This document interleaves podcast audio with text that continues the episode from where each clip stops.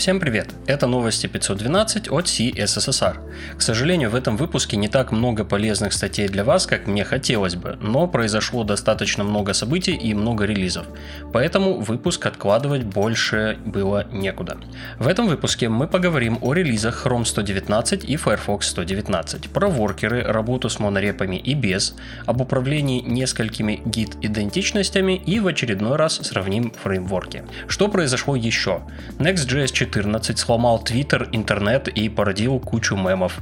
Произошел релиз Yarn 4, который прошел почему-то совсем незамеченным, словно его и не было а у Node.js теперь новая LTS-версия. Преемник Rome Biome продолжает выпускать новые релизы, Remix и Astra тоже. Результатов опроса State of HTML еще нет, но стартанул опрос State of React. Теперь подробнее обо всем. Интересные публикации.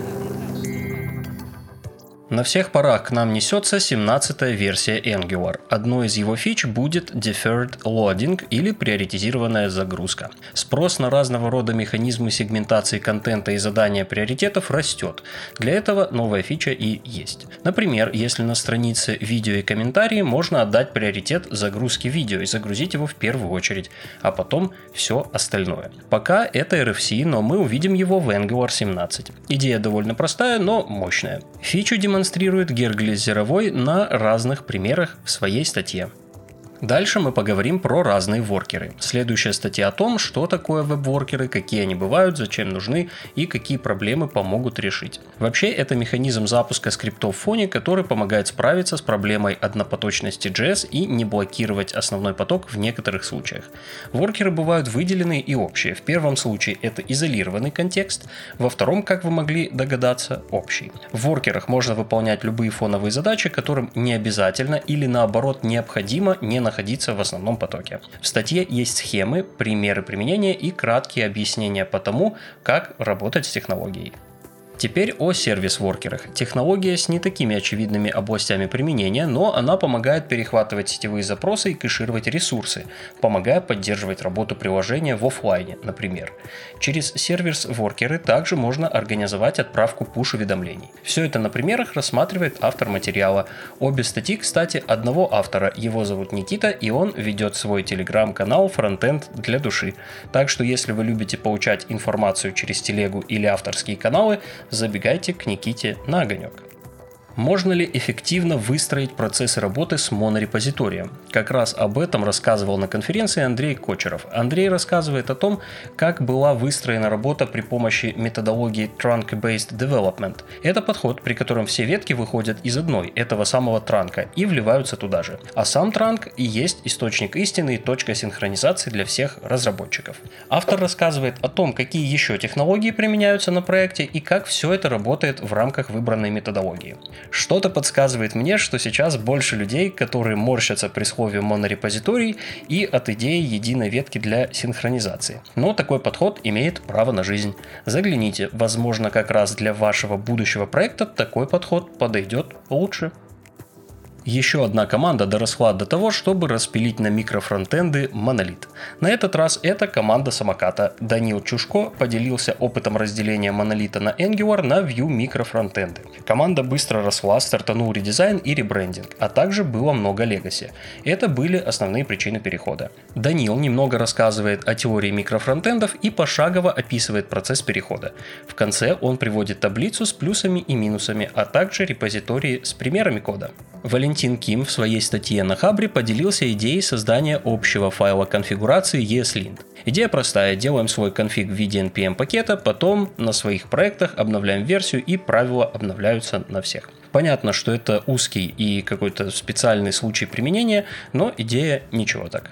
Касаемо ESLint. Команда ESLint выпустила статью в своем блоге о том, что пометит как устаревшие правила для форматирования. В посте поясняется, почему было принято такое решение, и сама команда предлагает для форматирования пользоваться узкоспециализированными инструментами, например, Prettier или подобным решением. Правила форматирования будут помечены как deprecated с новым релизом уже 3 ноября.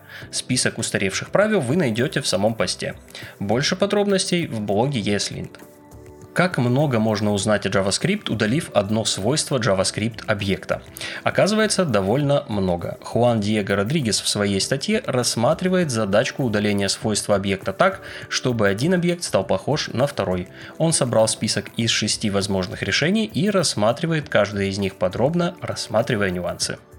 Далее сравнение фреймворков, о котором я говорил в начале. Речь идет о React, Angular и Vue. Оно довольно большое и разделено на три части. Первая часть больше об основах, архитектуре, экосистеме, производительности и пороге входа. Вторая про описание логики и роутинг, а третья про управление состоянием и итоги. В конце есть таблица, в которой примеры известных проектов, которые были построены на этих фреймворках. Сравнений было много, и это одно из неплохих.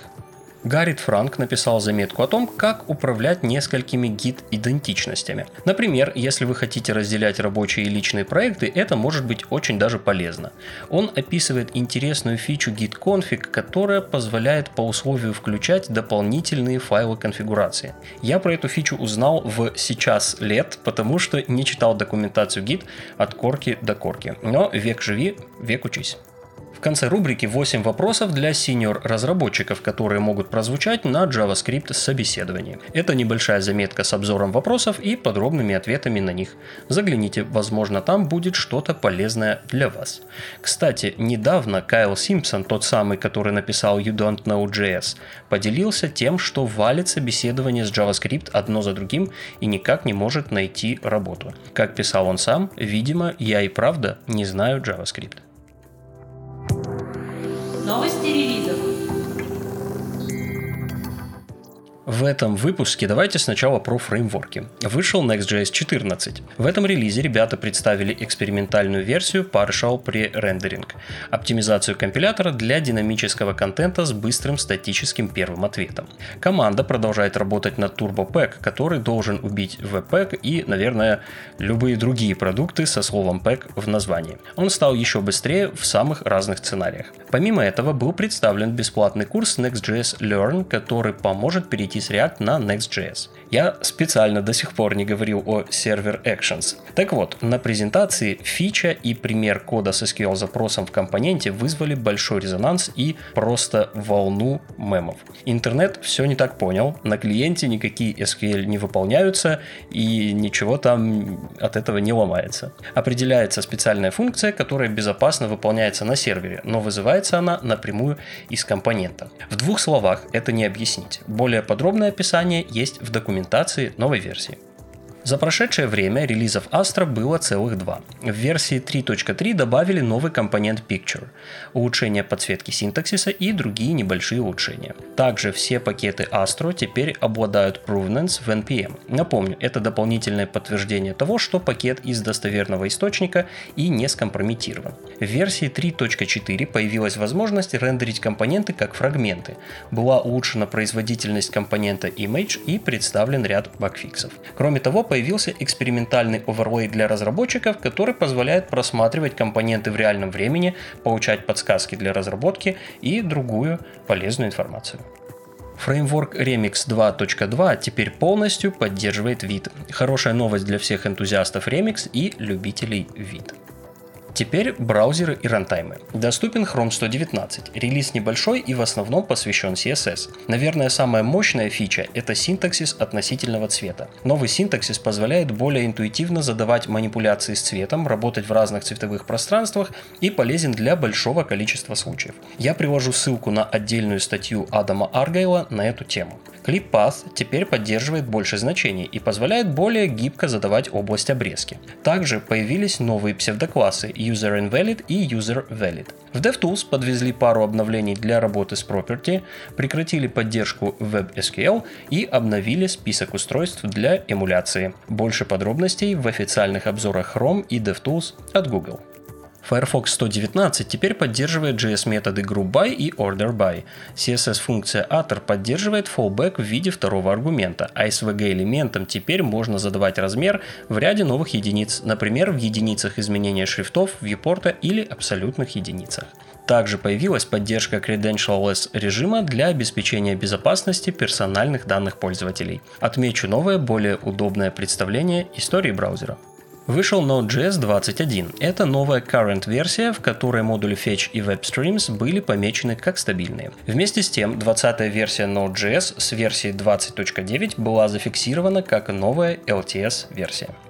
Runtime Ban получил аж три патча 1.06, 1.07 и 1.08. Все они посвящены в основном багфиксам, которых за три патча было почти три сотни. Перечислять я их, конечно же, не буду. Основная мысль в том, что использовать на проектах бан все-таки пока может быть рановато. Ссылки на патчи вы найдете в описании выпуска.